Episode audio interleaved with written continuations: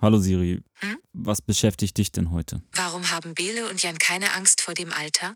Warum hat Januar 2020 nur einen Song veröffentlicht? Warum sind die beiden so stolz aufeinander? Wieso ist dieses Jahr eigentlich fast schon wieder vorbei? Heute werden viele Fragen geklärt bei Ich und mein Beben GBR. Wir sitzen am dritten Advent wieder in meinem Musikzimmer und äh, nehmen eine neue Podcast-Folge auf, wieder nur wir zwei intim. Im Team und intim. Im Team und im Team. Ich liege auf unserem Hochbett oben auf der oberen Etage.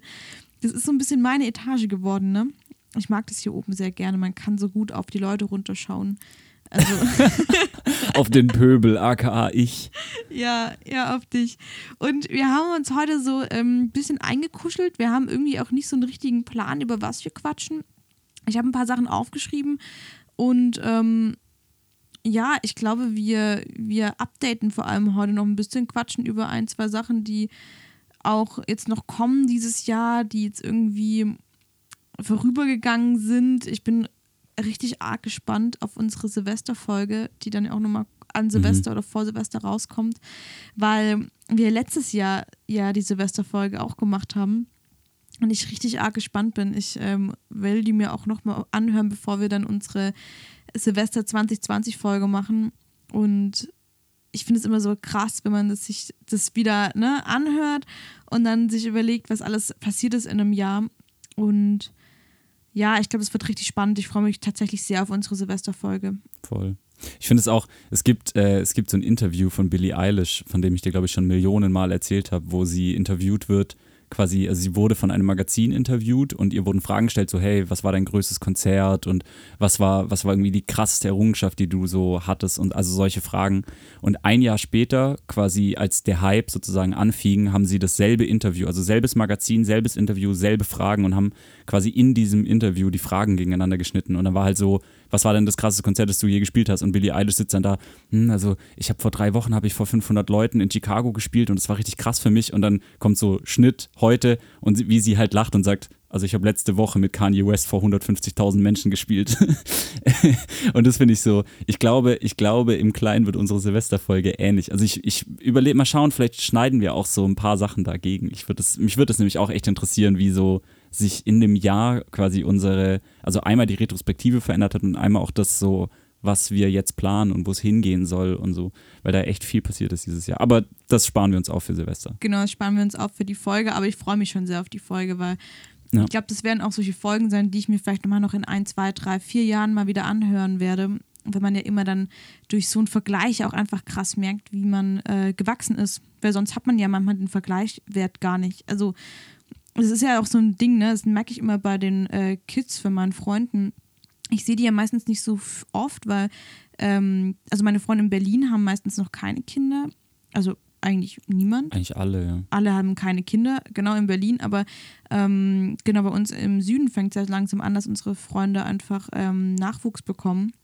Und da finde ich es auch immer so krass, weil ich sehe die ja eigentlich vielleicht mal alle vier Monate oder so und dann merkst du ja viel krasser, wie viel größer die geworden sind, Ja. weil du einfach diesen Vergleichswert ja auch hast.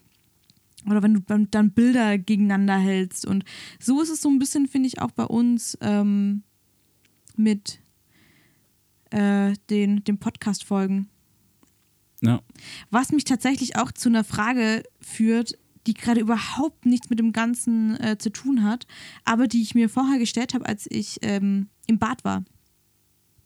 Bist du ready für die Frage? ich bin ready für die Frage. Und zwar habe ich ähm, äh, mich für, wir haben heute, also, ne, es ist zwar der dritte Advent, aber wir sind heute trotzdem noch im, im Work-Mode und haben ein bisschen gearbeitet und haben Content produziert. Und dann habe ich mich ein bisschen hübsch gemacht und ich mache mich nur für zwei Sachen hübsch, wenn irgendwie ein krasses Event ist, was dieses Jahr so nicht war, oder wenn ähm, wir halt wirklich mehr, mehr Content an einem Tag produzieren, dass es sich lohnt. Und da habe ich mich so ein bisschen geschminkt und, und fresh, frisch, fresh gemacht. Und tatsächlich fand ich das ganz spannend, weil, also ich hatte ja vor, kurz, vor kurzem Geburtstag, vor ein paar Wochen, und bin 26 Jahre alt geworden. Und da hat auch eine Freundin mich gefragt, wie ich denn mit dem Alter umgehe. Und tatsächlich, ähm, ich mich das immer wieder frage, auch wenn ich ähm, mich im Spiegel anschaue, weil was mir aufgefallen ist, ähm, immer wenn ich mich im Spiegel anschaue, je älter ich werde, desto toller finde ich mich. also, also es ist wirklich so. Ich glaube, ich hatte halt früher so auch Komplexe und dann denkt man sich so, äh, und was weiß ich. Und es gibt ja auch viele Leute, die sich dann über so Fältchen oder so, aber ich gucke mich an und dann merke ich so, ah, ich kriege hier so ein bisschen ganz kleine Mini-Fältchen und sowas und denke mir so, yeah, ich sehe nicht mehr aus wie 15. Das geht mir auch so, ja. Und ich finde mich tatsächlich, ähm, ich habe eher irgendwie das Gefühl, je älter ich werde, desto, desto toller finde ich mich selbst und desto mehr mag ich mich selbst. Und ähm, habe auch das Gefühl, dass so meine Gesichtspartien alle so ein bisschen nicht strenger werden, aber jetzt nicht mehr so rundlich und ähm, kindlich. Wir und verlieren ich, unser Babyface. Ja, ich, ich ja, habe das Gefühl, so. ich verliere, also wir sind ja beide so Babyface-Kandidaten. Ähm, und ich habe schon das Gefühl, je, je älter ich werde, ich finde es eigentlich ziemlich geil. Ich finde es auch mega. Ich freue mich, ich freue mich tatsächlich auch äh, auf meine, äh, diese, diese Falten am Auge. Wie heißen die Krähenfüße? Nee. Das weiß ich tatsächlich. Also auf jeden Fall nicht. diese Falten am Auge und ich kriege langsam so ein paar, also ich werde jetzt nicht graumeliert, aber ich kriege langsam so ein paar graue Strähnen und ein paar graue Haare und so. Und ich finde es auch mega, weil halt, ähm, wenn ich, vor allem wenn ich mich rasiere oder wenn ich einen sehr kurzen Bart habe, sehe ich ja wirklich aus wie 18 oder so. Ähm, und das ist tatsächlich für mich belastender, so jung auszusehen, obwohl ich ja, also ich bin jetzt nicht alt, ich meine, ich bin 27 Jahre alt, ich bin jetzt nicht krass alt, aber ich bin halt deutlich älter, als ich aussehe dann. Und ich finde es tatsächlich belastender als das Altern. Also ich verstehe das, dass, dass so ein paar Leute irgendwie da so ein bisschen Angst vor dem Alter haben oder, oder auch quasi ihre, ihre Jugendlichkeit dahin gehen lassen, so diese, dieses ewige Thema, äh, die Suche nach der ewigen Jugend und dem Jungbrunnen und wie schafft man es einfach so jung wie möglich auszusehen. Und bei mir ist es wirklich das Gegenteil. Ich will, ich will älter aussehen, weil ich merke, dass je älter ich werde, desto markanter wird zum Beispiel mein Gesicht, weil ich halt immer so ein, so ein rundes Babyface habe und hatte. Und ich freue mich, also ich finde es mega, dass das so langsam weggeht. so. Ja. Wo du auch krasse Schlupflieder hast. Ja. Du hast Schlupfis. Ich habe Teddy, Teddy-Augen. Du hast ja kleine Schlupfi-Teddy-Augen. Aber ich, wie gesagt, ich finde das auch irgendwie schön. Ich habe auch, ähm, ich weiß es nicht, ich finde es, find es tatsächlich ein ganz spannendes Alter, weil ich weiß, ich seit ich Geburtstag hatte und seitdem die Freundin mich auch so gefragt hat, weil ich habe mir davor nie wirklich Gedanken drüber gemacht. Ähm, und ich auch so in letzter Zeit auch mit ein paar Leuten, ähm, kennst du das, wenn du dann so ein Thema hast und auf einmal fallen dir dann so Kleinigkeiten auf? Also wir hatten mit einem, also ich hatte mit einem Kunden von uns ja ein Meeting und da ging es auch irgendwie um Alter und so dieses, komm du mal in mein Alter und hier und pipapo. Und ich das so schade finde, dass Alter sowas unglaublich Negatives die ganze Zeit mhm. hat, wo ich mir doch denke, so ganz im Ernst, du bist 40 Jahre alt, sei doch froh, dass du 40 bist, dass dir gut geht, dass du gesund bist. Ist doch geil, dass du es so weit geschafft hast. Ja, und, und sei auch, also vor allem sei auch froh um deine Erfahrung, die damit mit einhergeht. Also, ich, ich finde tatsächlich ja solche Lebensjahre, also vor allem mit, oder ich weiß nicht, ob es vor allem in unserer Branche so ist, aber dass du ja auch in den Jahren die du dann äh, zugebracht hast mit Arbeiten und mit Dinge erfahren und so, ja super viel Erfahrung angesammelt hast, die ja krass viel wert ist auch. Also. Ja, und ich ja auch finde, also ich, ich habe mir das auch so ein bisschen als Aufgabe genommen, vor allem auch ähm, für nächstes Jahr so ein bisschen mehr gegen so ein paar Sachen zu halten. Also gerade gegen, wenn wieder so, also ich habe dann ja auch gesagt, so hey, ist doch geil, ich bin froh, wenn ich immer 40 werde und gesund bin und ähm, so viel erreicht habe, ist doch geil, sei doch, also so, warum wollen wir immer jung bleiben? Also, also man, natürlich kann ich auch irgendwo nachvollziehen, dass ähm, Jugend was Frisches oder keine Ahnung was ist, aber so viele Dinge, so viele Probleme, die ich in der Jugend hatte, wo ich einfach froh bin um das, was, was jetzt da ist, ähm, dass ich, glaube ich, ich, ich weiß es nicht. Ich habe immer so ein bisschen das Gefühl, es gibt einfach Menschen, die für verschiedene, vielleicht sind wir auch für, einfach für, für eine ältere, also für eine ältere Lebensphase geboren. Das hört sich ein bisschen komisch an, aber. Wir kamen mit 16 auf die Welt. Nein, aber ich habe immer das Gefühl, es gibt zum Beispiel, ich kenne auch voll viele, ähm, so, wir haben ja auch schon oft drüber gequatscht, so Menschen, die so ihre Blütezeit zum Beispiel in der Schulzeit haben. Ja.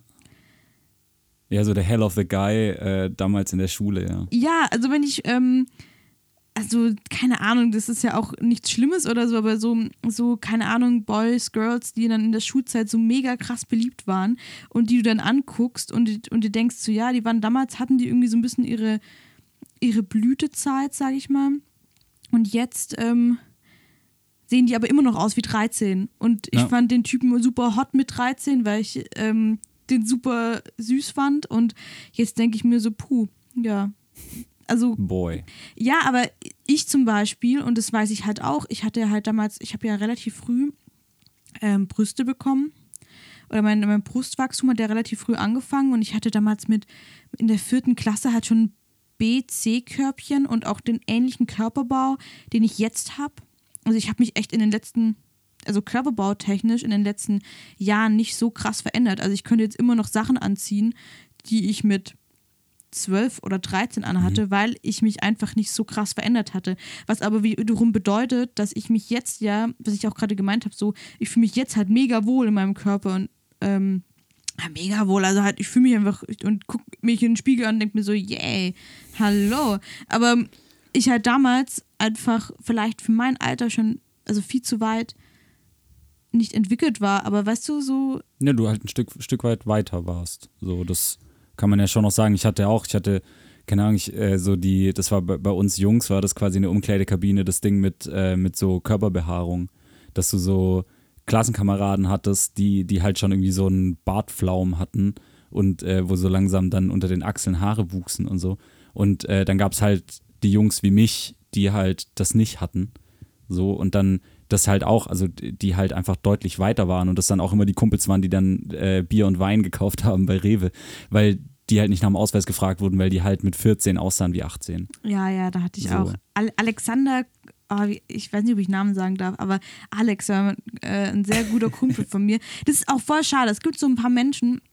Hier, Alexander, ich, äh, ich, ich weiß nicht, ob ich den Nachnamen sagen darf. Ich möchte jetzt keinen, ähm, weiß nicht, wie das datenschutztechnisch ist. Aber auf jeden Fall, ähm, der, neben dem saß ich auch in der Realschule. Das war ein guter Kumpel von mir in der Zeit und ich mochte den auch richtig gerne. Und es sind so Leute, wo ich auch echt, der hatte mich auch immer ähm, die Sachen bekommen, weil der halt einfach viel, viel älter war und schon einen Bart hatte und Co.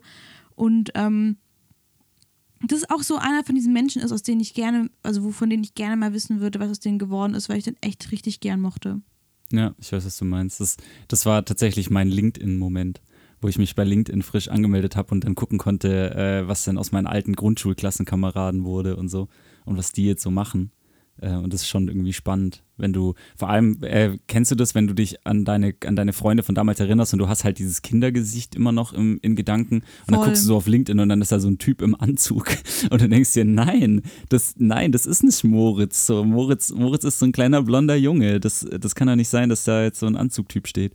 Ähm, aber, Wie bei Boss Baby. wie bei Boss Baby. Aber es geht halt weiter, keine Ahnung. Aber weiß nicht, ich finde, ich finde tatsächlich irgendwie, und das ist das Gefühl, das sich mich, mir hier in Berlin immer breiter macht, auch mit unserem Freundeskreis, dass, also diese, dieser Klischeesatz, Alter ist nur eine Zahl und man ist so alt, wie man sich fühlt und so, ich das aber wirklich glaube. Dass, also ich meine, wir haben Freunde, die sind Ü40, aber sind auf Augenhöhe mit uns, weil die halt, ich glaube nicht, weil wir besonders viel weiter sind für unser Alter, sondern weil die halt sehr jung geblieben sind und weil die, Ich glaube gar nicht, dass es mit jung und alt, ich finde, ich würde, glaube ich, in dem Bezug die Begriffe komplett rausnehmen. Ich glaube, das hat was mit einer Lebenseinstellung zu tun. Ja, Und ähm, die, die Lebenseinstellung man vielleicht eher jugendlichen Menschen zuschreiben würde, aber das ja eigentlich eine, eigentlich viele Lebenseinstellungen gibt und wie man sich und wie man sich gibt, die finde ich halt altersunabhängig sind. Ja. So, ja, voll, das ist halt nicht an die Zahl geknüpft, ob man, also so dieser Satz von, von einem guten Freund von uns, der sagt so, hey, guck mal, ich bin jetzt irgendwie Mitte 40, ich trage immer noch Skinny Jeans und Hoodie, wie ich es mit 16 gemacht habe und ich fühle mich da drin wohl, deswegen, deswegen mache ich das weiter. Und äh, ich schimpf immer noch auf Polizei, so, das, also ich finde es irgendwie einfach äh, spannend dann zu beobachten, wie, wie jemand einfach sehr, sehr jung wirkt, einfach auf der, auf, auf Basis dessen, wie er sich halt gibt und äh, wie er mit manchen Dingen im Leben irgendwie umgeht. So. Ja, ja, glaube ich auch. Ähm, aber zurück zu den Klassenkameraden zu kommen. Ich hätte, also dieses Jahr fallen ja ähm, durch Corona und Co. bei uns auch, also ich glaube, du hattest nie ein Klassentreffen, bei uns fällt Hm, hatte ich Klassentreffen. Da- Ja, ich hatte schon eins, aber ich war nicht da.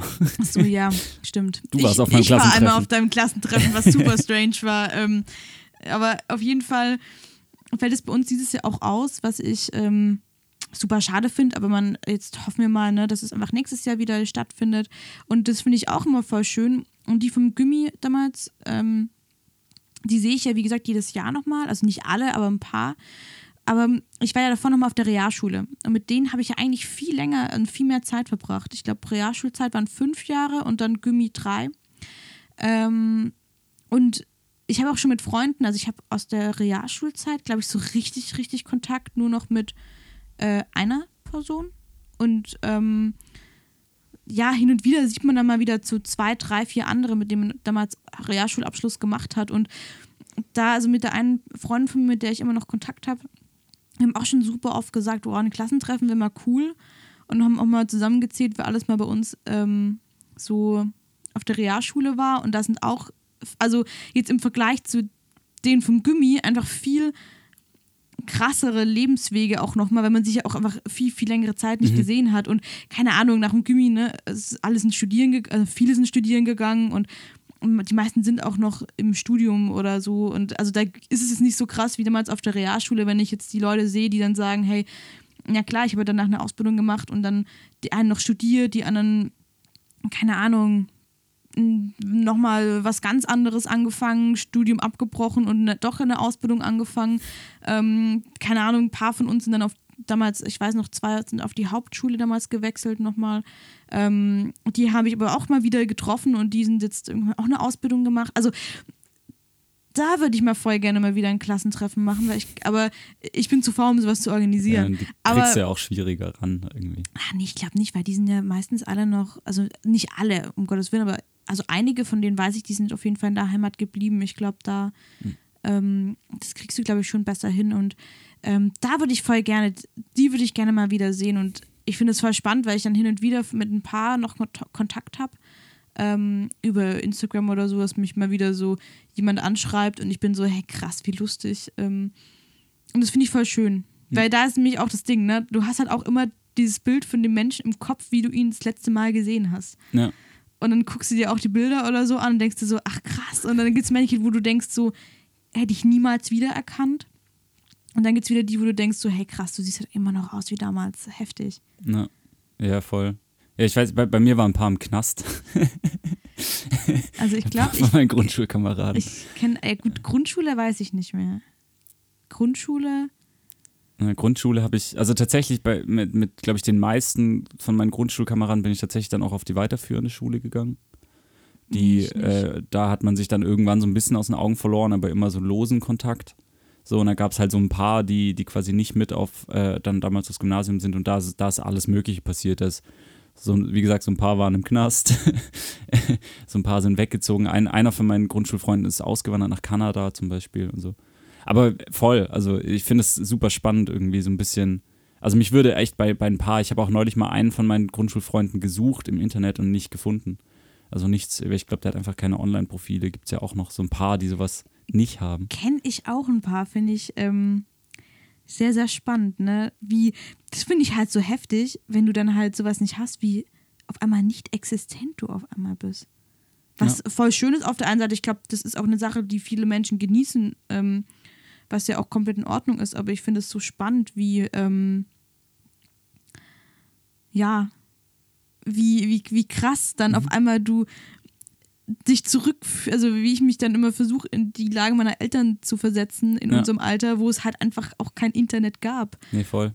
Was ist auch, also das fällt mir immer wieder auf, was für ein, also was für einen krassen Impact einfach Social Media hat. Also auch auch so Thema zum Beispiel Bands. So, wenn, wenn es gibt einfach Künstler, deren Musik ich höre, ähm, aber wenn die, wenn die lange auf Social Media nichts mehr gepostet haben, dann verschwinden die aus meinem Bewusstseinsfeld so ein bisschen. Also ich vergesse dann tatsächlich, dass es diese Band gibt. Und wenn die dann mal wieder was posten, dann entdecke ich die irgendwie wieder. So. Apropos Band, Jan, jetzt erzähl mal bei dir ist nämlich auch musikalisch gerade einiges ähm, ja. unterwegs und ähm, ich glaube, so motiviert wie die letzten Wochen warst du schon lange, lange nicht ja, ich mehr. Arbeite wieder da. Und ähm, was sehr schön ist. Aber so, gib doch mal so ein kleines Musik-Update, weil irgendwie 2020 war ruhig bei dir, was Musik angeht, zumindest in der Öffentlichkeit. Und ähm, ich glaube, da müssen wir vielleicht auch mal eine ganze Folge zum ersten Release dann machen. Ähm, Ja. Vielleicht mit Pascal und dir, wo ihr drüber quatscht. Aber ähm, erzähl mal ein bisschen, was musikalisch bei dir gerade so los ist. Ja, 2020 war tatsächlich ja eine riesengroße Schreib Schreibblockade für mich. So. Also ich habe 2020 fast nicht geschrieben. Also ich habe wirklich fast keine Musik gemacht. Ähm, und eigentlich auch sozusagen in dem halben Jahr davor, also so Ende 2019, auch fast nicht, weil sich bei mir einfach so eine, so eine Schreibblockade manifestiert hat, die, also die mehr als nur Unkreativität war, sondern die wirklich so ein absolutes Unvermögen überhaupt zu schreiben war. Ähm, Magst du drüber sprechen, ähm, woher das kam? Oder kann ich nicht? auf die Couch legen.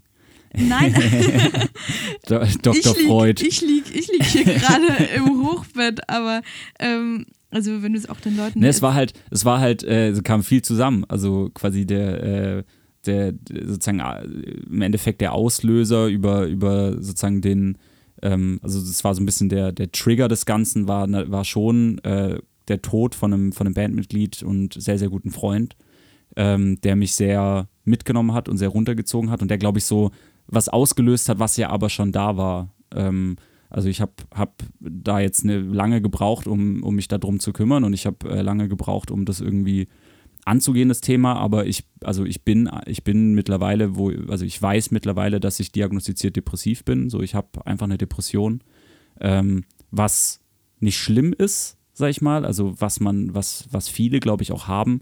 Ähm, es ist aber schlimm, was das mit einem macht und es ist schlimm, was das, also wie sehr einen das runterzieht und wie, wie sehr das in einen in so ein Loch reindrückt, aus dem man nur rauskommt, wenn man selber daran geht und wenn man das, wenn man dieses Thema selber angeht. So, und ich habe mich quasi Anfang diesen Jahres äh, nach sehr viel äh, Druck von, von dir ähm, dazu entschlossen, dieses Thema anzugehen und aus diesem Loch rauszuklettern oder es zumindest zu versuchen. Und ähm, jetzt bin ich dann langsam an einem Punkt, so nach, keine Ahnung, ja, so einem guten halben Jahr, äh, dass ich so langsam da wieder oben dran bin an diesem, an diesem Loch und da wieder raus, so ein bisschen rausgewandert bin. Ähm, und damit halt ganz, ganz viele Dinge passiert sind. So, das, das eine ist eben äh, so eine Lebensfreude, die man wieder zurückbekommt und eine, also eine Emotionalität, also das in einem positiven Sinne jetzt. Also das sozusagen, was diese, das Schlimmste an dieser Depression ist, dass man einfach also es ist ja nicht so, dass man permanent traurig ist, sondern es ist so, dass man permanent nichts empfindet. Das ist das Schlimme, finde ich, an, zumindest an meiner Depression. Ich weiß nicht, ob es, ich habe mich nicht so eingehend damit auseinandergesetzt, dass es, wie viele Formen es von dieser Depression gibt, aber meine Form der Depression war so ein Unvermögen zu empfinden. So, also das, ähm, dass du, dass du so komplett antriebslos bist, perspektivlos bist, dass du, ähm, also dass dir die Dinge nichts mehr geben. Das ist, das ist das Schlimme. So, dass Musik mir nichts mehr gegeben hat, dass mir äh, die Arbeit, die ich jeden Tag mache, die mir so viel Spaß gemacht hat, nichts mehr gegeben hat. So. Und das ist, äh, das ist einfach schlimm gewesen für mich. Und das, dadurch hat sich halt so ein Knoten bei mir äh, entwickelt, der verhindert hat, dass ich Musik machen kann. Und der verhindert hat, dass ich mich äh, vor ein Mikrofon setze oder vor ein Klavier oder mit meiner Gitarre hinsetze und Musik mache. So, und wenn ich das dann mal doch gemacht habe, dann fand ich das so unspannend und so, also sozusagen so eine Mischung aus puren Selbstzweifeln und eigentlich bringt das doch eh nichts, was ich hier mache, dass ich es einfach wieder weggelegt habe. Und da, das, daraus resultierte im Endeffekt, dass ich innerhalb von zwei Jahren einen einzigen Song released habe, den ich nicht mal besonders gut fand, so, sondern den ich einfach nur released habe. Ähm, und was mich dann natürlich noch weiter runtergezogen hat, weil mit dem Song nichts passiert ist und weil mir alle Magazine und die ganze, also Presse, die ich angegangen habe, Partner, die man angegangen ist, natürlich alle abgesagt haben, weil der Song einfach nicht stark genug war. So, und weil die, das, das, was da drumrum war, einfach nicht stark genug war ähm, was einen natürlich dann noch weiter runterzieht und einem noch mehr Selbstzweifel reinspielt, die diesen Knoten noch krasser verhärten und tatsächlich mein Glück im Endeffekt drei Dinge waren. Das eine bist du, ähm, dass du mich da äh, sehr getriezt hast. Äh, das zweite Glück ist äh, die Therapie, ähm, die wirklich sehr, sehr gut funktioniert und die mir sehr viel hilft und die mich da wirklich rauszieht. Äh, und das dritte ist schon auch Pascal, ähm, also der Gitarrist von meiner Band. Ähm, also beziehungsweise der, der Mensch, der das Ganze wieder zu einer Band gemacht hat. Ähm, weil davor war es dann, gut, ich bin halt der Rapper Paris und ich mache halt irgendwie Mucke mit verschiedenen Produzenten und jetzt ist es wieder eine Band, was äh, einfach ein ganz anderer Vibe wieder ist. Und ich jetzt äh, gerade wieder merke, wie sich dieser Knoten einfach löst und wie, wie ich es wieder schaffe, Zeilen zu schreiben, wie ich es wieder schaffe, ähm, Dinge in Worte zu packen. ähm, und Worte für Dinge zu finden, die ich empfinde oder die mir auf den Sack gehen oder so. Ähm, die, also, dass ich es wieder schaffe, mich in ein Studio zu setzen und innerhalb von fünf Minuten kurzen Text zu schreiben. Ähm, weil noch zwei Zeilen fehlen, wo ich das gesamte, die gesamten letzten zwei Jahre für zwei Zeilen Monate gebraucht habe oder Wochen. Und jetzt plötzlich es wieder schaffe, hey, ich brauche zu dem Thema nochmal zwei Zeilen, das knallt nicht richtig. Fünf Minuten, zehn Minuten später sind diese Zeilen da. So, und das ist, das ist ein Gefühl, das war früher, war das tatsächlich normal für mich. Also ich will da jetzt nicht rumbossen, aber ich war oder bin eigentlich ein sehr schneller Schreiber. Also ich habe teilweise innerhalb von, von einem Tag zwei, drei Songs geschrieben, so textlich. Und äh, habe heute auch meinen alten Dropbox-Ordner entdeckt mit den ganzen alten Demos, wo so 30 Songs drin liegen, die halt da einfach rumliegen seit also 2017 teilweise mit denen nie was, mit denen nie irgendwas passiert ist und von denen ich vergessen habe, dass sie da sind und sie heute so wiederentdeckt habe und äh, jetzt gerade zum Beispiel Bock habe, äh, wenn wir hier fertig sind und äh, noch so ein bisschen den Arbeitsscheiß, den wir uns noch aufgehoben haben für den Sonntag, fertig haben, mich hier reinzusetzen und ähm, Musik zu machen. So, und da wieder ranzugehen. Und das ist, ähm, und also sozusagen diese, dieser Unterschied, den man dann plötzlich merkt, da merkt man plötzlich, wie krass also so eine Depression ist. Also ich habe das früher nie für möglich gehalten, dass, ähm, dass deine Psyche so im Arsch sein kann, dass du nicht mehr Herr deiner Sinne bist. Weißt du, was ich meine? Ja, voll. Also wie bei einer Ja. Sucht, dass du nicht, also ich habe früher zum Beispiel auch nicht verstanden, wie man, ähm, also als dann, keine Ahnung, Freunde gesagt haben, ich will aufhören mit Rauchen, aber ich schaffe das nicht. Ich habe nicht verstanden, warum legst du diese scheiß Zigarette nicht einfach weg? Ich habe das nicht verstanden. Wa warum, also wie kann etwas stärker sein als du? So, wie kann, wie kann irgendwas stärker sein als dein eigener Wille? Und dann ähm, selber angefangen zu rauchen und plötzlich gemerkt, krass, es gibt was, was stärker ist als ich und wo ich wirklich kämpfen muss dagegen. Und bei dieser Depression noch viel, viel schlimmer. Dass ich plötzlich gemerkt habe, krass, dieses Ding ist einfach stärker als ich und ich muss kämpfen. Ja, ich glaube, dass tatsächlich die ähm, du und Pascal seid mein größtes Kuppel, mein größter Kuppelerfolg.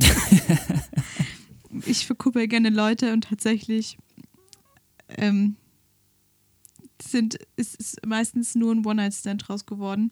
Aber Verdammt. ihr beide ähm, Bei uns ist was Ernstes. bei euch beiden ist was Ernstes geworden und es freut mich sehr, dass ich euch beide gut verkuppeln konnte, weil ich so das Gefühl hatte, ähm, ihr beide ähm, sind zwei suchende, suchende Seelen, die sich, ähm, die sich äh, eigentlich gegenseitig nur suchen.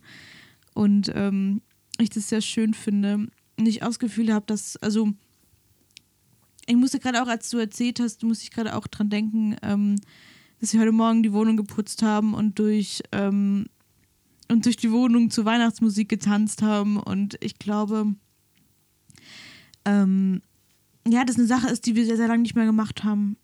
Weil sich das ja einfach so ein bisschen ein, ja, eingeschlichen hat. Ähm, und ich mich auch noch tatsächlich an einen großen Streit erinnern kann in Polen, wo ich echt gesagt habe, so ich, Oh. ich äh, pack das halt einfach nicht mehr. Ähm, und ich auch echt sehr, stolz auf dich bin und es sehr gut finde, dass du zur Therapie gehst, weil da einfach so viele mit dazugehört, ähm, sich erstmal das Ganze einzugestehen und zu sagen, okay, ich muss das machen. Und das ist ja auch immer so ein, ich mag das auch, wenn du zur Therapie gehst, weil das jedes Mal Tage sind, an denen wir dann zusammensitzen und ich frage, hey, ähm, wie war es denn? Erzähl mal, über was habt ihr heute gequatscht? Und wir ähm, immer super gute Gespräche führen und auch Gespräche führen, wo wir auch mal drüber gequatscht haben, dass wir ganz oft miteinander sprechen, aber halt nicht, also wir sprechen schon, aber wir sprechen halt nicht ähm, über wichtige Dinge. Wir sprechen dann drüber, ähm, keine Ahnung, wie das Wetter ist und über Politik oder über irgendwas, keine Ahnung, was in Nachrichten kommt, aber nie so richtig über uns. Und ähm, ja, wie du auch gesagt hast, dass ja auch bei dir sehr tief sitzt und ja auch Dinge sind, die auch ähm, ja aus ähm, toxischen Beziehungen der Vergangenheit basieren. äh, und ich glaube, es gehört sehr, sehr viel Mut und ähm, Selbstwert dazu, diese toxischen Beziehungen auch einfach zu brechen. Ähm, weil man einfach sagt, okay, ich bin, ich bin mehr wert als das und ich muss mir das nicht gefallen lassen, weil ich bin was wert. Und ich glaube, das auch eine Sache ist, ähm, wo ich schon das Gefühl habe, dass du das auch gelernt hast in den letzten Monaten. Ähm, jetzt auch seit eineinhalb Jahren und ich glaube, dass ähm, diese, also wir haben uns ja auch schon in, in jeglicher anderer Form Hilfe geholt, in Form von Krisendienstgesprächen, weil wir gesagt haben, es gibt da Situationen, wo wir einfach nicht wissen, ähm, wie gehen wir mit denen um. Und es jedes Mal gut war. Also ja. ich, ich weiß noch, beim ersten Mal, als wir im Krisendienst waren, war es besser, weil da hatten wir wirklich dann so eine richtige Anweisung. Da haben wir wirklich dann ein, hatten wir ein konkretes Problem, eine konkrete Situation, wo wir gesagt haben, hey, Situation besteht, wie lösen wir das? Wir haben mit der Therapeutin dann zusammen eine Lösung ähm, entwickelt, haben das umgesetzt. Da ging es auch, ging es schon auch um uns, aber es ging auch so ein bisschen nicht ganz so krass um uns beide und mit sich selbst ne, auseinandersetzen. Ähm, und zweiten Mal, wir im Krisendienst waren, das war tatsächlich äh, Anfang 2020. Mm, no. ähm, da war es ein bisschen schwieriger, weil irgendwie so man so das wusste, okay, man kann das jetzt nicht klären, sondern es ist ein langer Weg, den man dann gehen muss. Und ich schon so ein bisschen das Gefühl habe, dass wir in dem Jahr diesen Weg gut gegangen sind. Und ähm, ich glaube, ohne das Ganze so ein Morgen wie heute nicht möglich gewesen wäre. Nee, mit Sicherheit nicht. Und auch die Songs, die du gerade schreibst, durch das Ganze nicht möglich gewesen wäre. Und dass du den, ja, ich glaube, diesen Selbstwert auch wieder hast, der dir zusteht.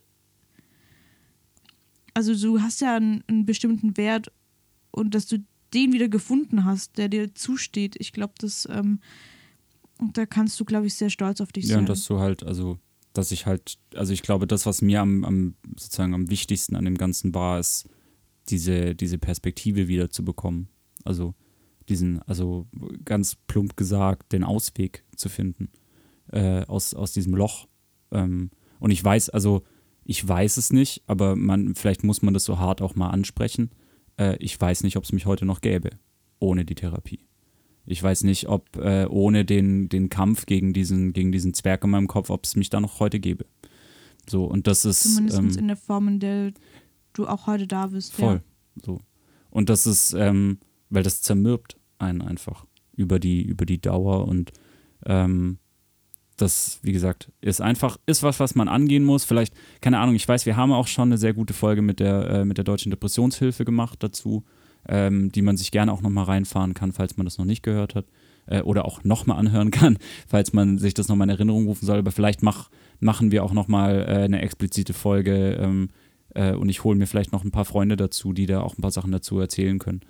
Ähm, aber es ist auf jeden Fall ein wichtiges Thema und ich finde es schön, wie sich so ein bisschen gerade die, ähm, also in, ich, für mein Gefühl irgendwie die Welt so ein bisschen gerade verändert und ich das Gefühl habe, dass diese, diese Stigmatisierung von psychischen Krankheiten gerade so ein bisschen angegangen wird und ich irgendwie ähm, neulich Teil von einer, von einer Aktion von der Deutschen Depressionshilfe war, wo Musiker sprechen über ihre, äh, über ihre Depression und über sozusagen die Verbindung von Depression und Musik ähm, weil auch zum Beispiel, das hat dann meine Therapeutin zum Beispiel auch gesagt, dass die wenigsten Musiker äh, zur Therapie zum Beispiel gehen, weil die irgendwie versuchen, das mit sich selbst auszumachen.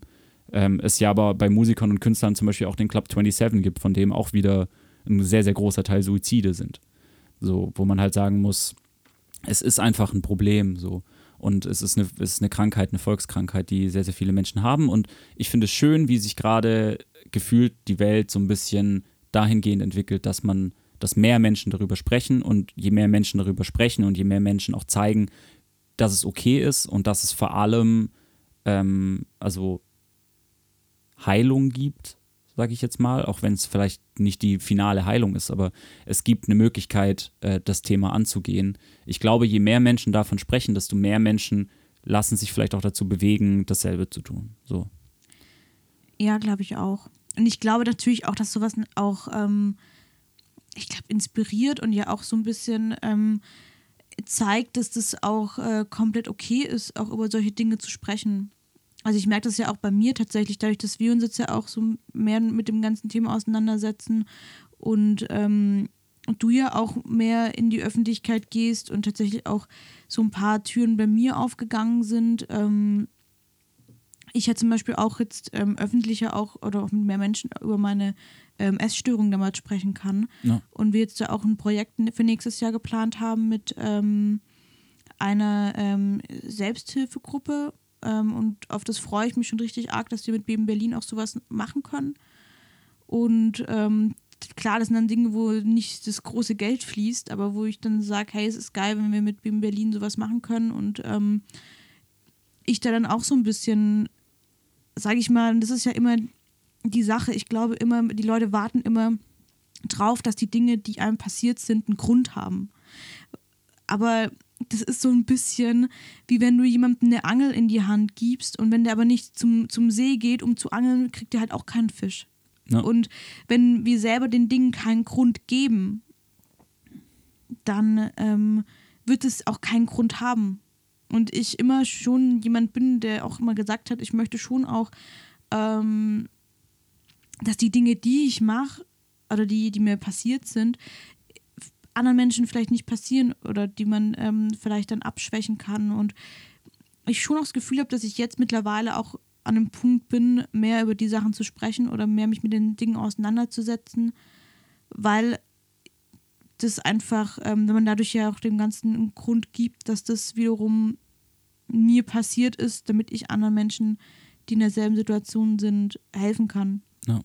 Und ich glaube, es ist ganz, ganz wichtig, dass wir, wenn wir den Moment haben, in dem wir sagen, wir haben vielleicht die Möglichkeit, dadurch jemanden zu beeinflussen, das natürlich auch eine Sache ist, die, glaube ich, super wichtig ist, weil, wie gesagt, ähm, auf den Grund zu warten, ich glaube, natürlich kann es sein, dass es manchmal, ich habe da auch mit vielen Freundinnen drüber gesprochen, die selber eine Essstörung hatten, wo ich auch gesagt habe, so, hey, das ist dir jetzt passiert und das ist scheiße, aber vielleicht hast du irgendwann mal eine Tochter oder deine Tochter hat eine Freundin und sagt, hey, ich habe das Gefühl, bei der ist was, ist was gerade komisch ähm, und du kannst dann aus deinen eigenen Erfahrungen raus dann vielleicht viel besser helfen, als wenn du damals diese Scheißzeit nicht durchgemacht hast. Ja. Und ähm, deswegen glaube ich, dass natürlich so kann schon vielleicht auch eine Sache einen Grund haben, aber selbst dann müssen wir uns, glaube ich, reflektieren, uns versuchen, in andere Menschen hineinzuversetzen und schauen, dass wir, ähm, also in dem Moment, in dem man offen mit dem Thema umgeht, ja auch ähm, merkt, dass es so viele Menschen gibt, die betroffen sind. Und ich habe auch jetzt, also seitdem ich mehr Menschen auch über, ähm, na jetzt, ich weiß nicht, ob man meinen mein Magen hört auf, auf der Aufnahme, ich habe, äh, wenn es um Thema Essen geht, ich habe auch Hunger. Aber ähm, ich auch, keine Ahnung, jetzt auch mit, mit vielen Freunden hier in Berlin und so drüber gesprochen habe. Und ähm, das krass ist, wie viele Menschen dann, wenn du zum Thema Essstörung so eigentlich, ich habe fast, ich habe so viele Freundinnen und auch Freunde, man darf auch nicht vergessen, dass es Männer betreffen kann, die sagen, hey, ja, klar, voll. Ähm, und das war auch für mich so ein Tabuthema, über was ich nie gesprochen habe. Ähm, und für was ich mich auch mehr oder weniger geschämt habe. Aber ich mittlerweile, glaube ich, und da sind wir, haben wir, glaube ich, beide dieses Jahr extrem viel gelernt. Ähm, wir vielleicht auch das Selbstbewusstsein entwickelt haben, über genau diese Sachen zu sprechen, um eben genau das zu sagen. So, nee, man muss sich eben nicht dafür schämen, dass man ähm, in irgendeiner Art und Weise einfach, ich würde es mich nicht als Schwäche bezeichnen, sondern einfach einem Druck oder, Oder unterlegen Leid. ist oder einfach, und das ist halt das Ding, scheiß Dinge in dem Leben passiert sind, ähm, die einfach scheiße sind und aufgrund dessen sich dann sowas wie eine Essstörung etabliert hat äh, bei einem oder eine Depression. Ähm, und manche Situationen hätte man verhindern können, manche eben nicht. Ähm, aber das scheiße ist, und jetzt möchte ich, ähm, René war ja auch bei uns schon im Podcast und wir wollen auch zu seinem Buch noch eine Podcast-Folge machen, aber ich, wenn ich eine Sache aus Renés Buch gelernt habe, dann, dass scheiß Dinge passieren und die sind auch scheiße und die sind unnötig, aber wir in dem Moment in der Verantwortung stehen, mit diesen Dingen umzugehen.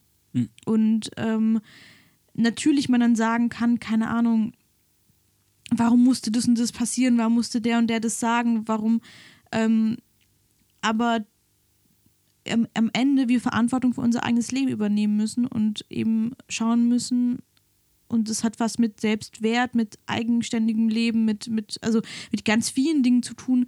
Ähm, vielleicht auch so, dieses, ist das die Essenz von Selbstliebe, Verantwortung für sein eigenes Leben zu übernehmen und auch zu sagen, ähm, nee, also man, man, man versucht diesen Kreis zu durchbrechen. Und Ja.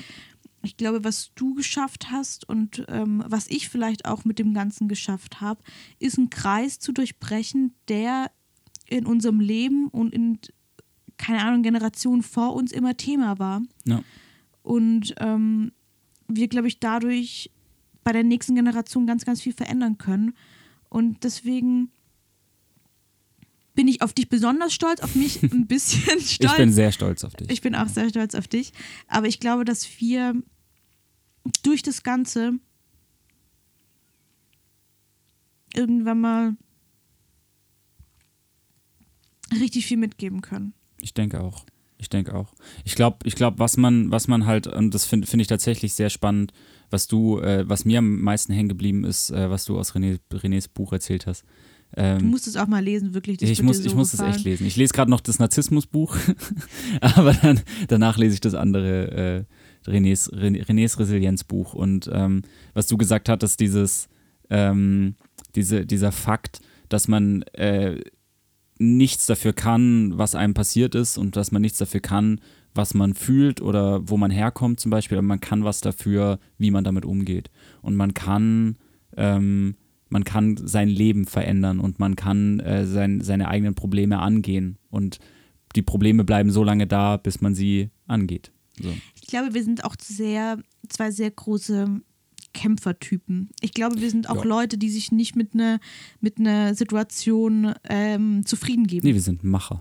Ja, ich glaube tatsächlich auch, dass das, nee, wirklich, ich glaube, dass das ähm, sehr viel, also in vielen Bereichen unseres Lebens sich schon auch durch, durchzieht. Also ich habe nochmal das Gefühl, wir sind in vielen Dingen sehr unterschiedlich, ähm, aber in manchen Dingen sind wir schon, finde ich, ähm, sehr ähnlich oder haben ähnliche Eigenschaften und ich glaube wirklich dieses, sich mit einer Situation nicht, also so dieses, ja, das ist halt so. Ich glaube, Ja. das gibt's bei uns Nee, nicht. das gibt's nicht. Ich meine, das fängt ja bei uns bei banalen Dingen an, wie dass wir nicht einfach mal einen Tag am Strand rumliegen können, sondern nach einer Viertelstunde sagen, wir müssen irgendwas Produktives jetzt tun, weil das kann doch nicht sein, dass wir hier unsere Zeit verschwenden irgendwie. ja, ich glaube, das, das, aber auch eben, dass ähm, man, keine Ahnung, also gerade so, es gibt ja schon so ein paar Sachen wie, mein Gott, es ist halt so, ich muss es akzeptieren. Ja. Und ich glaube, dieses, nee, das muss man eben nicht akzeptieren oder nee, ich kann daran arbeiten und es gibt halt keines, ist halt so oder das ist Ja. jetzt ähm, so, sondern wirklich sich mit, ähm, ich glaube, das ist eine Stärke, äh, mit sich selbst sich auseinanderzusetzen und ähm, und sich eben nicht zufrieden zu geben mit dem, was halt da ist. Nee, voll. Voll. Und auch, auch ja, zu, zu wissen, man ist mehr als zum Beispiel eine Krankheit.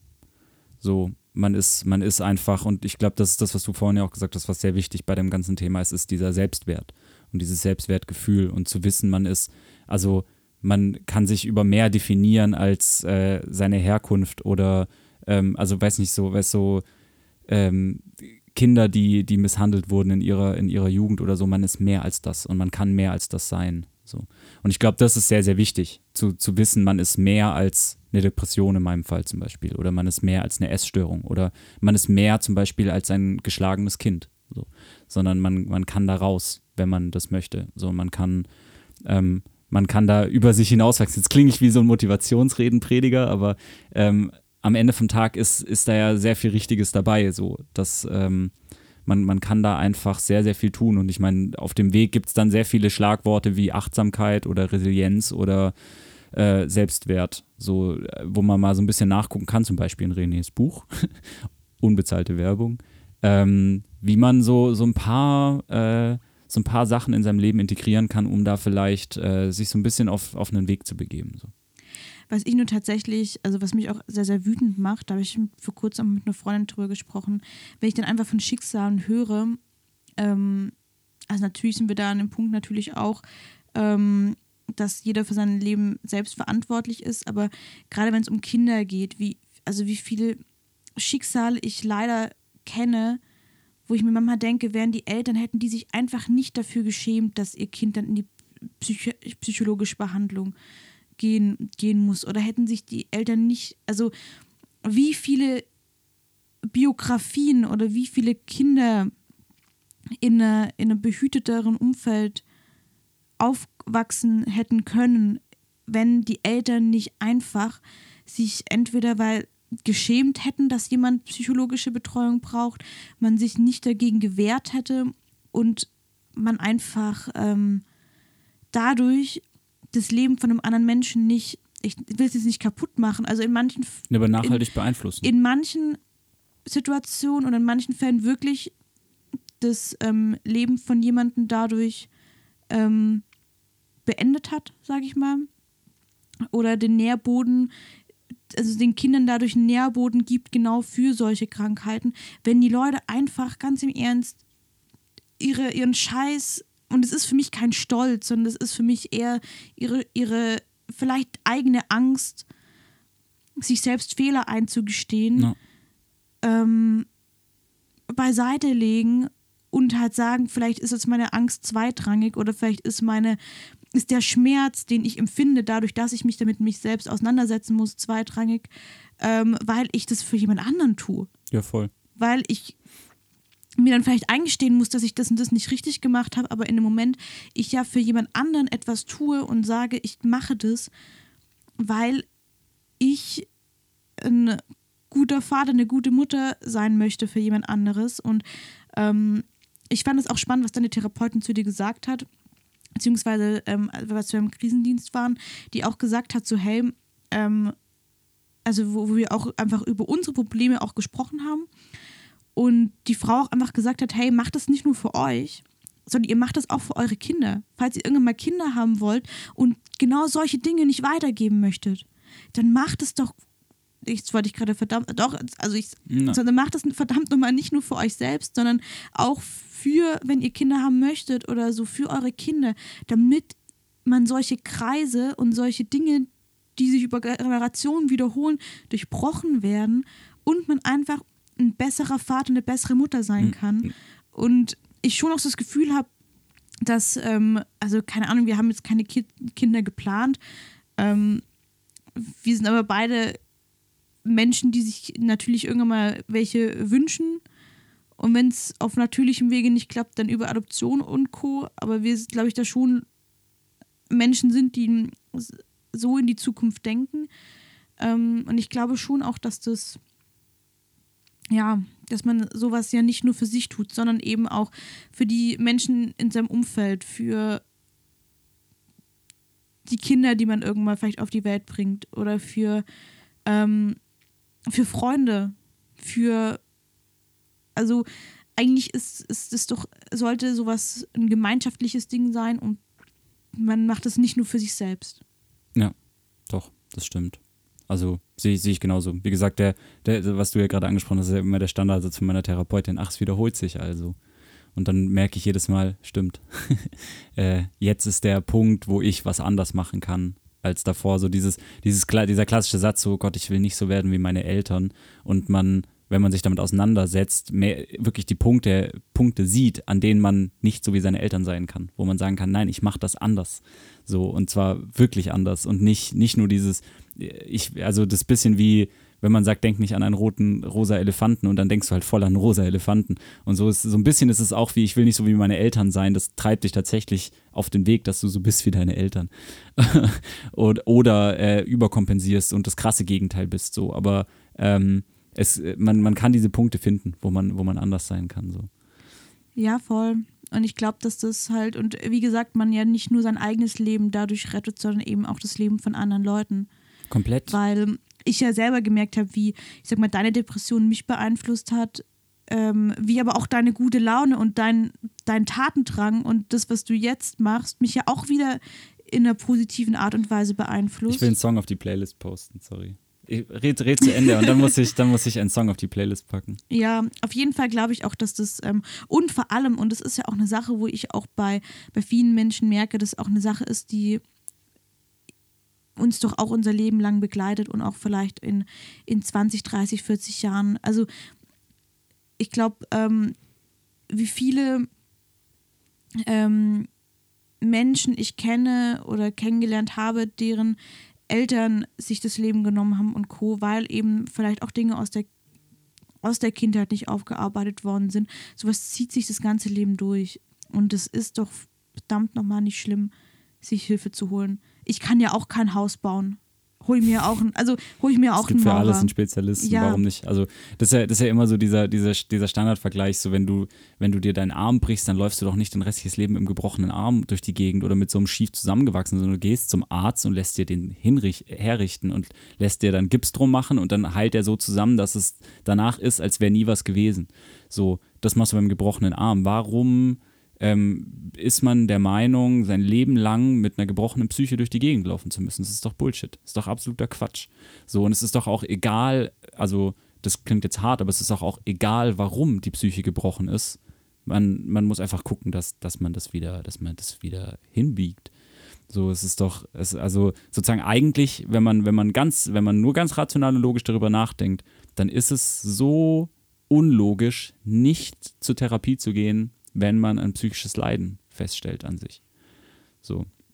Und mal ganz zu schweigen davon, dass ähm, eine Therapie, also ich meine, genauso wie es niemandem wehtut, zum Arzt zu gehen und zu gucken, ob alles, also weißt du, es gibt ja irgendwann kommst du in das Alter, wo du, wo du regelmäßig zum Checkup gehen musst, wo dann bei uns Männern einmal ein bisschen die Prostata abgetastet wird und so, ähm, einfach um zu gucken, ob noch alles passt. So, genauso ist es ja bei, einem, bei, bei der Psychologie auch im Endeffekt. Also es tut niemandem weh, mal zu gucken, ob alles cool ist. So. Ja. Und, aber ich, was ich dazu sagen möchte, es, aber es ist, glaube ich, schon schwieriger. Also du kannst Klar. es jetzt aus deinem Weg auch sagen, wir haben aber auch ein halbes Jahr rumgestritten. Klar, und ich habe eine, ja, und ich ja. habe Ultimaten gesetzt. Und ich habe eine Liste mit 120 Psychologen drauf, bis ich einen gefunden habe, der einen freien Platz hat und so. Klar, Ja, das ist also das ist heftig, auch- logisch. Und für dich war das auch nicht einfach. Ähm, Nee, es ist ein Kampf. Es ist definitiv ein Kampf und es ist, es ist schwieriger, zum, zu einem Psychologen zu kommen, als zum Hausarzt zu gehen und zu gucken, ob äh, mit der Prostata alles cool ist. Also das ist natürlich, das sind zwei Welten, aber wa- was ich meinte ist eben, dass wenn man mal dann bei einem Psychologen sitzt und der Psychologe sagt, bei Ihnen ist alles okay, dann hat man nichts verloren. Also dann hat es nicht wehgetan, sich eine Stunde mit einem Psychologen zu unterhalten, damit der sagt, bei dir ist alles cool. So, dann ist alles cool und das ist ja schön und dann kannst du weitermachen. Aber wenn, wenn dabei rauskommt, äh, und es gibt, und das fand ich tatsächlich spannend, es gibt einfach, also es gibt einfach numerische Tests, wo du Multiple Choice ausfüllst und am Schluss kommt raus, boah, hier sollten wir mal gucken. So, es ist, und das, das dauert eine halbe Stunde, diesen Test auszufüllen und dann weißt du zumindest mal so die Richtung, ähm, gibt es da vielleicht einen Peak bei Depression oder Narzissmus oder Soziopathie oder so. Also du kannst das im Endeffekt mit einem halbe Stundentest rausfinden, ob du, ich muss mal gucken, vielleicht gibt es den sogar irgendwo äh, zu finden.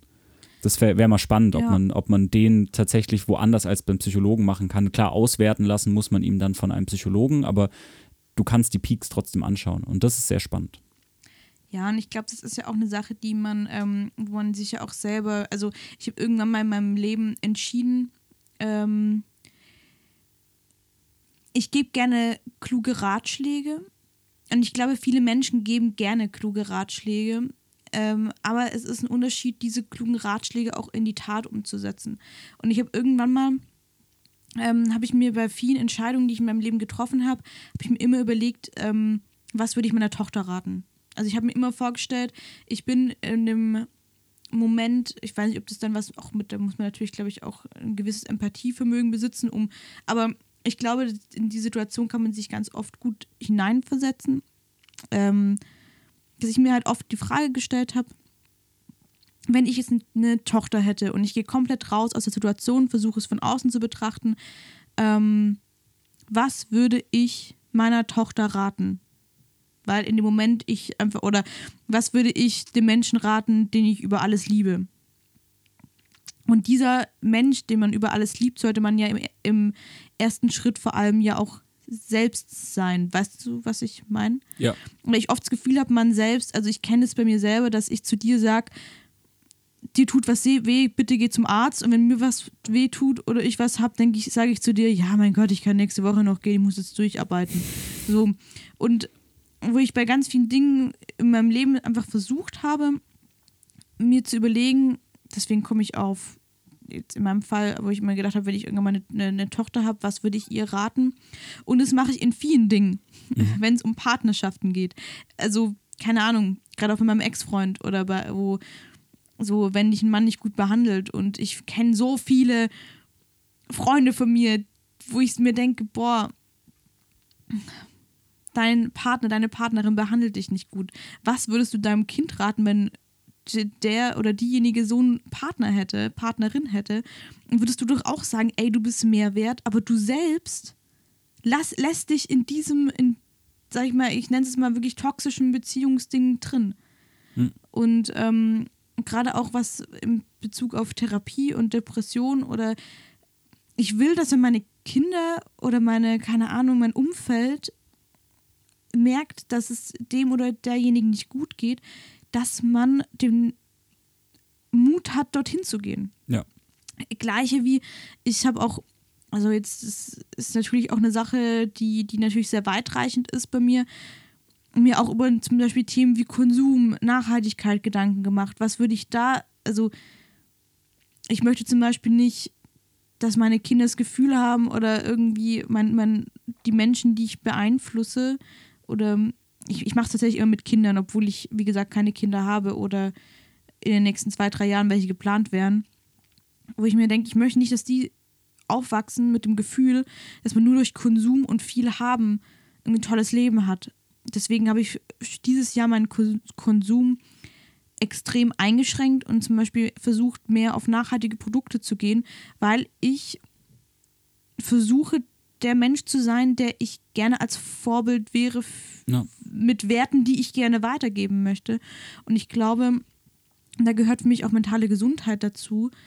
Ähm, und natürlich bin ich da noch nicht fertig und ich glaube, das ist auch eine Sache, die noch eine Weile braucht, bis ich da an dem Punkt bin, wo ich sage, so, hey geil, ich fühle mich jetzt so wie, ähm, also ich weiß nicht, ob das vielleicht ist auch der Weg das Ziel und es gibt gar nie yeah. den Moment, weil sich ja sowas auch immer verändert, aber ich, ähm, mir schon oft versucht, das nochmal so ein bisschen, ähm, kann ich auch einfach als Tipp weitergeben, sich bei vielen Situationen einfach zu überlegen, was würdest, würde man seinen Kindern raten oder so. Also ja, voll. Gleiche auch mit der Selbstständigkeit oder jetzt auch hier mit ähm, Baby for Humanity und Co. Einfach so dieses, ja, sich auch zu überlegen, welche Werte möchte man weitergeben. Ja. Und es ist für mich zum Beispiel auch ein Wert, dass Frauen genauso in Führungspositionen sein können wie, wie Männer. Das war, also keine Ahnung, das war für mich auch so ein Schlüsselpunkt. Ähm, Heute machen wir die großen Themen auf. Das ist, äh, aber, ne, also eine Schlüsselsituation, wo ich äh, mir, also es war ein Panel-Talk damals, den ich damals für Slower Palooza vorbereitet habe zum Thema Frauen in der Musikbranche. Ähm, da ist mir ein Satz hängen geblieben, wo die halt gesagt hat, so, es geht ja nicht nur darum, dass man eine Frauenquote hat, sondern dass es das Mädchen, was gerade im Publikum steht und die Künstlerin auf der Bühne sieht, dass sie weiß, das ist für mich eine, das ist für mich ein Weg, den man einschlagen kann. Ich glaube, das habe ich auch mal in einem Podcast erzählt, mit der als Biden gewonnen hat. Aber ähm, das ja für mich auch dann wichtig ist, dass, falls ich irgendwann mal eine Tochter bekomme oder ich einen Sohn bekomme, dass der das so vorgelebt bekommt, dass, wenn er mal eine Tochter hat, es komplett normal ist, dass man ähm, gleichgestellt ist. Ja, und dass man, also da geht es ja vor allem um Chancengleichheit und das, also das, deswegen fand, das fand ich früher bei den Simpsons immer so cool, dass Lisa wollte Präsidentin der Vereinigten Staaten von Amerika werden und in dem Moment das zu einem erreichbaren Ziel wird. Also man, in dem Moment, in dem zum Beispiel jetzt die Vizepräsidentin, also es eine Vizepräsidentin gibt, ähm, Millionen Mädchen sehen, das ist ein erreichbares Ziel für mich.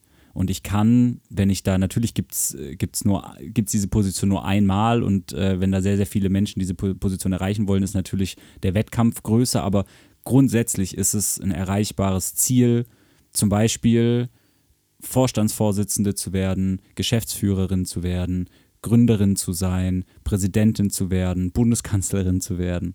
Also das ist, das ist ja das, um was es, was es am Schluss geht. So, du kannst Ähm, und äh, also sozusagen, du, du, dir wird vorgelebt, ich kann dieses Ziel erreichen, potenziell. So, es ist, es geht weiter in Richtung Chancengleichheit. Und das finde ich, ähm, finde ich auch eine sehr, sehr gute Entwicklung. Ja. Komplett. Voll. Ach ja. Das sind jetzt ganz schön, ganz schön große Uff. Fässer.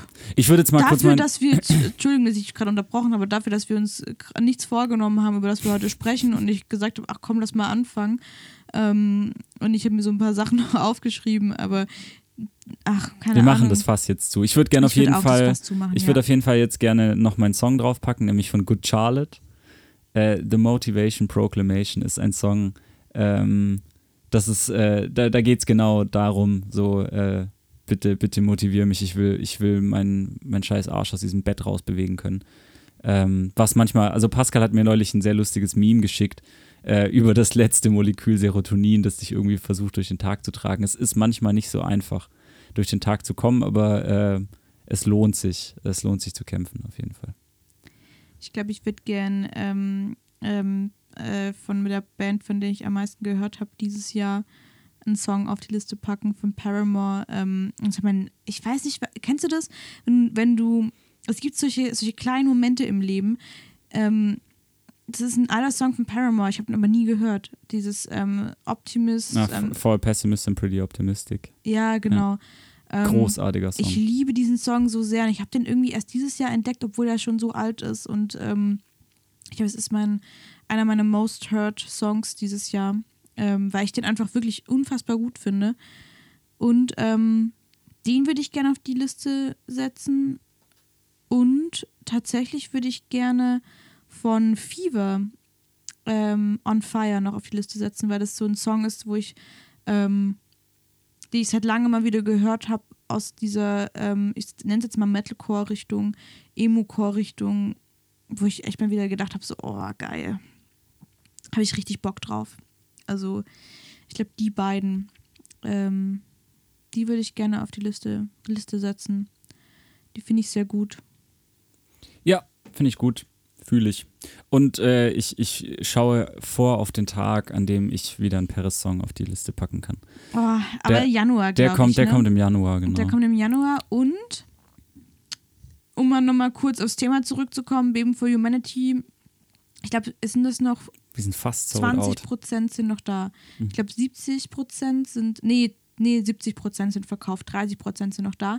Aber ähm, wir bedanken uns natürlich so unfassbar für, die, für den ganzen Support. Das hatten wir niemals geglaubt, ähm, dass so viele Leute, ich habe an dem Tag wirklich ähm, ein paar Tränen vergossen, weil ich einfach so bewältigt war von ähm, so vielen lieben Nachrichten und auch für den ganzen, ähm, ja, Support.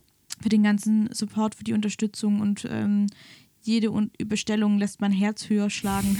Und ja, ach, einfach schön. Das ist wunderschön. Es wird auf jeden Fall, und das zeigt uns das auf jeden Fall, es wird auf jeden Fall eine weitere Kollektion geben, äh, dann Ende nächsten Jahres spätestens. Ja, ja, das auf jeden Fall. Und ähm, ich bin einfach, ja, da tatsächlich sehr happy und ach ja, bin wie gesagt sehr gespannt auf unsere ähm, Dingfolge, Silvesterfolge und hab's Gefühl, wir sind beide gerade irgendwie sehr motiviert. Ich meine, jetzt ist der, 3, nee, 23, heute ist der 13. Jetzt noch sechs Tage, nee, fünf Tage durcharbeiten. Und dann ist so ein bisschen was wie Urlaub. Und das haben wir uns, glaube ich, nach diesem Jahr wirklich ähm, sehr, sehr, sehr verdient, weil wir wirklich nur eine Woche richtig Urlaub hatten. Ich muss gerade an diese Werbung denken mit der, hast du der Ziege ein Designer-Outfit gekauft? Nach so einem Jahr hat sie sich das auch verdient. vielleicht brauche ich auch noch ein Designer. Nein. Freunde, äh, wir machen jetzt den Deckel zu. Es war äh, tatsächlich eine wichtigere Folge, als ich dachte, dass es wird. Ähm, ich hoffe, ich hoffe vielleicht, dass der ein oder andere sich da jetzt auch motiviert fühlt. Ähm, und wir, äh, wir hören uns einfach äh, spätestens dann an Silvester wieder. Ich, ich glaube, dazwischen kommt noch mal eine Gastfolge und dann Genau. ähm, lassen wir mal äh, gemütlich das Jahr äh, Revue passieren. Und äh, wäre doch auch ein schöner Vorsatz für 2021, den man sich nehmen kann. Was meinst du? Sich mehr um sich selbst zu kümmern Ja. und so ähm, und gerade solche Sachen wie Therapie und Co. anzugehen. Richtig. Ja, weil man liegt ja auch, also, weil eigentlich ist es ja auch dumm. Man liegt ja auch nicht freiwillig in der Scheiße. Liebt euch selbst. Äh, Ja. Wir hören uns das nächste Mal. Bis bald. Tschüssi. Tschüssi.